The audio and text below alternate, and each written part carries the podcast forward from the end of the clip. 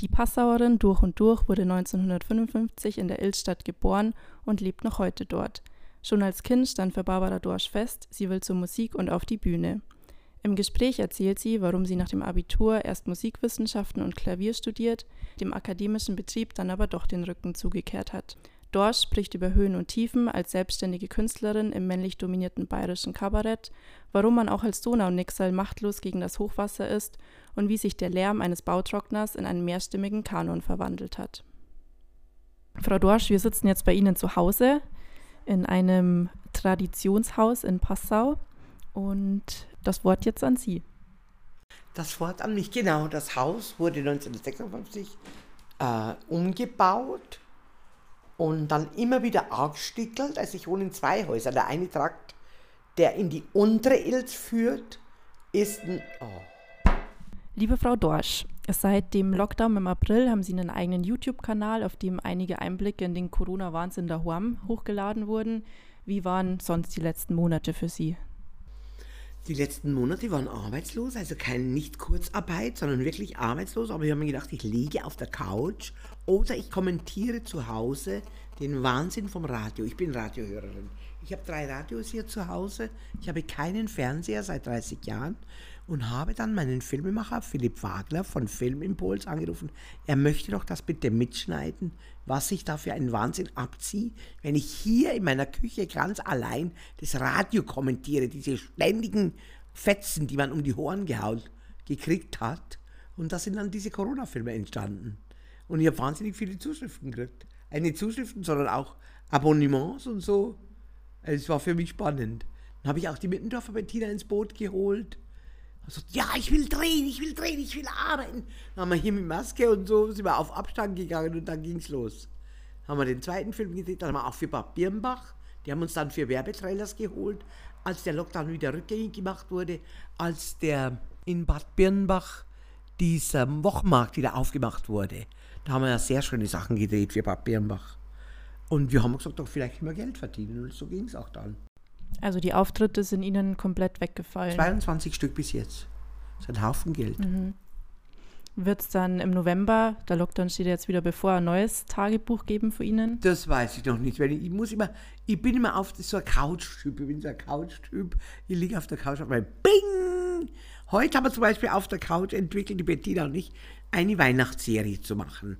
Aber nicht filmisch, sondern wir wollen äh, äh, auf freien Plätzen äh, Weihnachtsstücke also für Leute sprechen.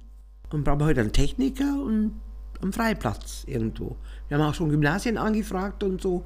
Die haben ja Höfe, die, äh, die äh, ähm, Höfe in den Gymnasien, Hinterhöfe und haben heute schon ein paar Zusagen gekriegt. Und hoffen wir, dass es durchgeht. Also, und dann versuche ich auch einen Stuhlgang zu machen vom Kaffeemuseum. Nehmen wir Stühle mit gehen bei einer Zweierbüste vorbei am Donauufer Russelkei und in den Koppenjäger Bräugasse 21 und da möchte ich performen. Also ich habe schon einige Wahnsinnsideen und ich lasse mich nicht unterkriegen. Ich bin ein Stehaufmann, da, sagt man in Niederbayern. Um jetzt mal direkt biografisch auf Ihren Lebensweg einzugehen, wie haben Sie denn für sich entdeckt, dass Sie gerne was Künstlerisches machen wollen und was hat Sie dann zur Musik geführt? Also ich habe als Vierjährige im Krippenspiel mitgespielt und ich war wahnsinnig gerne Engel. Ich habe das so geliebt. Dann durfte ich später die Maria spielen, dann den Erzengel und so ging die Chose weiter in der Kirche. Hat es angefangen und dann durfte ich Orgelkirchenorgel lernen. Da bin ich aber nicht lange dabei geblieben, das war aber mit den Pedale zu schwierig. Aber dann habe ich mit sieben oder sechs Jahren Klavierunterricht gekriegt, weil mein Großvater hat wieder ein Klavier gekauft hier nach dem Abzug 1954 und da durfte ich dann Klavierunterricht nehmen. Fünf Mark hat die Stunde gekostet. Das hat meine Mutter abgezwackt von ganz wenig Geld. Wir waren hier 16 Leute im Haus in der Freiherrstraße. Und da gab es kein Geld. Also das war Luxus, Luxus pur, dass ich Klavierunterricht haben konnte. Und das habe ich immer alles Learning by Doing eingebaut. Immer. Und so ging der, dann habe ich studiert, Musik, bin aber dann, gut, der akademische Weg wurde verweigert von mir und habe dann ein, durch ein Trauma, schwere Krise gehabt, zwei Jahre, wurde Kataton. Ich weiß nicht, ob das jemand, also wer sich auskennt, der weiß es. Naja, und so, und dann bin ich 1981 wieder zurück nach Passau von München und hat mich dann der Ziggy Zimmerschied als Jodelgeigerin geholt. So ging das dann los im Scharfritterhaus. Bin schon 1977 im Scharfritter aufgetreten, von der Küchenhilfe auf die Bühne und wieder in die Küche. Wie hat es dann angefangen, dass auch größere Medien, damit meine ich jetzt zum Beispiel im Bayerischen Rundfunk oder im Tatort haben Sie ja auch schon mitgespielt, dass die dann auf Sie aufmerksam geworden sind? Weil ich sehr viel Theater spiele, schon immer. Ich habe schon immer, bin schon immer Klinkenputzen gegangen und habe vor allem Theater angefragt. Zum Beispiel Christes Mühle in Augsburg, in Ravensburg, in Kempten, in Memmingen. Und bin immer Klinkenputzen gegangen, kann ich kommen, ja. Habt ihr Fahrtkosten, was kriegen wir Geld? Und so bin ich halt betteln gegangen. Wie, ich bin ja jetzt auch in der Situation als Bettlerin mit meinen CDs. Ich meine, ich erlebe wahnsinnig spannende Geschichten mit meinen CD-Verkäufen. Ich habe ein Sackerl dabei, ein Stoffsackerl. Aber das bringe ich jetzt ein bisschen, glaube ich. Gibt es irgendein Lieblingsstück oder Lieblingsrolle? Ich habe in Feldkirch mit der Maria Hofstetter, das ist eine Schauspielerin von den Ulrich Seidel-Menschen, und mit der durfte ich die Emmy aus Angst essen Seele ausspielen. Angst essen Seele auf von Fassbinder, Rainer Werner Fassbinder. Und da habe ich die erste Theaterfassung spielen dürfen. 19, na, 2000 war das. 2001 in Österreich. Da habe ich 22 Vorstellungen gespielt mit großem Erfolg. Und das war für mich eine Traumrolle. Wo die alte Dame sich in die, geht in eine Bar und sagt, sie möchte einen Kaffee, weil es draußen regnet und verliebt sich dann in einen Perser oder in einen ausländischen, äh, wie soll man Gastarbeiter. In einen jungen ausländischen Gastarbeiter. Okay. Und das war meine Traumrolle, die ich besitze. Und auch der Herr Kohl von Helmut Qualtinger. Sagt ihr nichts? Helmut Qualtinger? Das war einer der größten österreichischen Kabarettisten. Der Herr Kohl ist so ein Wabank, so wie soll ich sagen, so ein Raunzer. Der Österreicher sagt der Raunzer, mir in Niederbayern sagt er der Raunz der Raunz, der Krantler. Und der hat aber auch eine große Nazi-Vergangenheit, dieser Herr Kohl. Und ich habe von Helmut Qualtingers Gattin die Rechte bekommen, als erste Frau der Welt, diese Rolle zu spielen. Die habe ich 40 Mal gespielt. Sie tragen Spitznamen wie die Ilzige oder haben sich selbst auch mal als die Deftige bezeichnet. Wie ernst darf man sich denn als Künstlerin oder als Künstler nehmen oder welches Maß an Verrücktheit spielt da mit rein? Ja, es ist ziemlich äh, kompliziert, weil ich bestimmte Dinge inzwischen ablehne, bestimmte Pointen aus den Freitags-Comedy-Geschichten. Also ich bin ziemlich kritisch worden, was Pointensetzen anbelangt. Ich würde heute nicht mehr Brunzlieder singen wie früher. Ich habe ein deftiges Repertoire gehabt, mhm. also mit Georg Query angefangen und ich würde zum Beispiel nicht mehr Freitagscomedy Grünwald oder Gruber unterstützen. Okay. Die arbeiten für mich zu sehr der AfD zu sage ich jetzt ganz einfach. Die Pointen sind ausgrenzend ohne Ende. Es ist ganz übel für mich. Also das, die brauchen einen Niveaubeauftragten, tut mir leid. Fünf Jahre lang waren Sie aber als Passauer Donau-Nixal im Bayerischen Rundfunk ja. zu hören und haben gute Nachtgeschichten erzählt. Andere Frage, wie verhält sich dann ein Nixal, wenn dann doch mal das Hochwasser kommt in Passau? Oh, das ist die falsche Frage. Da, da falle ich in Oma, da brauche ich jetzt gleich Riechsalz. oh Gott wie verhält ihr nicht? Ja. Ich habe mit den Leuten äh, Trockengeräte, war das meist gehört, dass die äh, akustische Signal in Passau. Und habe mit den Leuten Trockengeräte-Akkorde gesungen. Und die meisten Trockengeräte waren in F-Moll, wie das Geläute der Kirchenglocken in Passau. Ich schaue jetzt gleich das Telefon. Oh. Wie klingt denn dann so ein Akkord? Ich kann mehrstimmig singen, ich bin eine Multiphoniekünstlerin. Aber ob ich den Akkord jetzt, ich kann mir brüllen.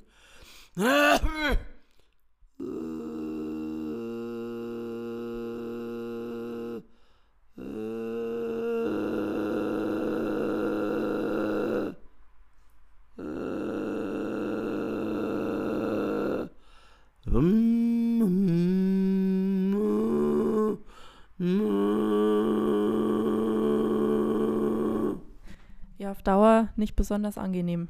Der Akkord. Mit den Menschen schon, weil dann kommen ja drei übereinander, lagern die Terzen, zwei Terzen übereinander und dann kann die schon ganz angenehm werden. Sie schreiben ja eigene Lieder, drehen, wie gesagt, die Videos und wirken in anderen vielen kreativen Projekten mit. Woher nehmen Sie die Inspiration, ständig irgendwas Neues zu erfinden? Ich lese täglich die Passau Neue Presse. Und da lese ich die Überschriften und da mache ich mir schon Gedanken, was ist da jetzt passiert. Da steht zum Beispiel drinnen, äh, was steht da drin? Mörder wurde überführt. Gerichtsverhandlung folgt erst. Das steht da in einer kleinen Unterschrift. Also völlig, völlig gaga, wie die große Überschrift wirkt und dann kommt die kleine. Da kommt eigentlich erst die Quintessenz. Der ist noch gar nicht verurteilt, aber es steht schon drinnen. Also, und daher, also ich bin sehr kritisch. Und ich setze mich immer kritisch auseinander und daher kommt auch meine Inspiration, was zu sagen oder, oder meine Meinung dazu zu geben.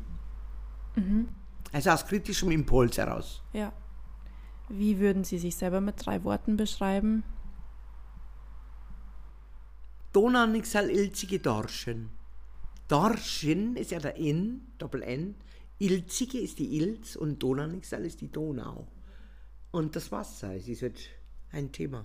Also Passau spielt für Sie eine ganz eine große Rolle ja, auch. Natürlich, ich bin zurückgekehrt aus der Kloake München. Also, und sogar gern. Was verbinden Sie am meisten mit Passau und was schätzen Sie an der Stadt? Den Dom, die Trembach-Kapelle. Kennen Sie die Trembach-Kapelle? Dort ist eine Grabplatte von einem Hans Gerl, der war ein Hofnarr und ich bezeichne mich auch zum Teil als Hofnarrin.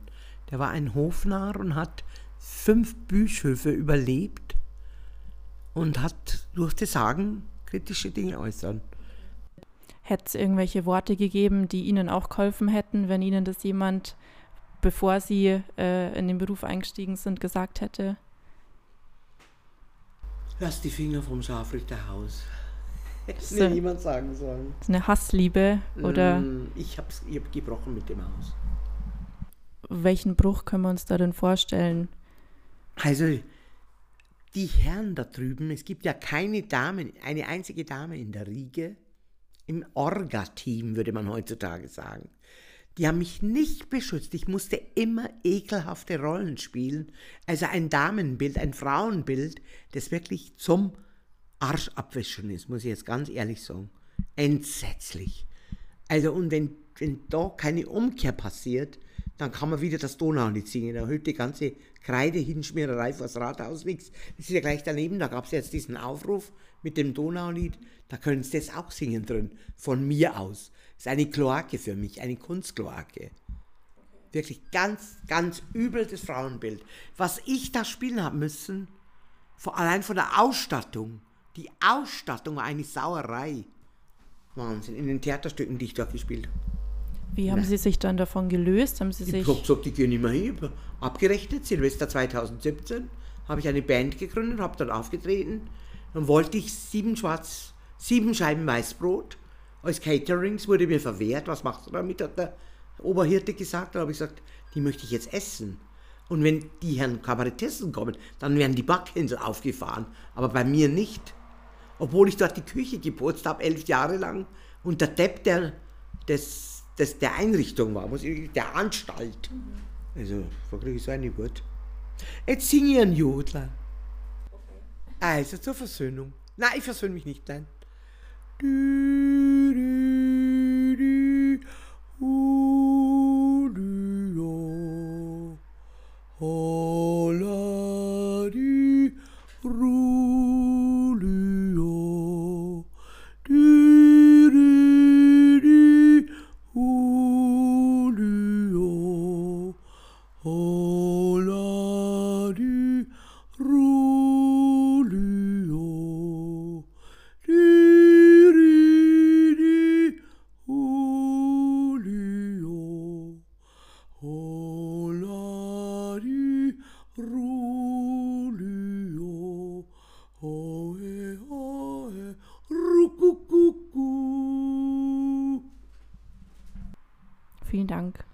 Bitte, danke auch.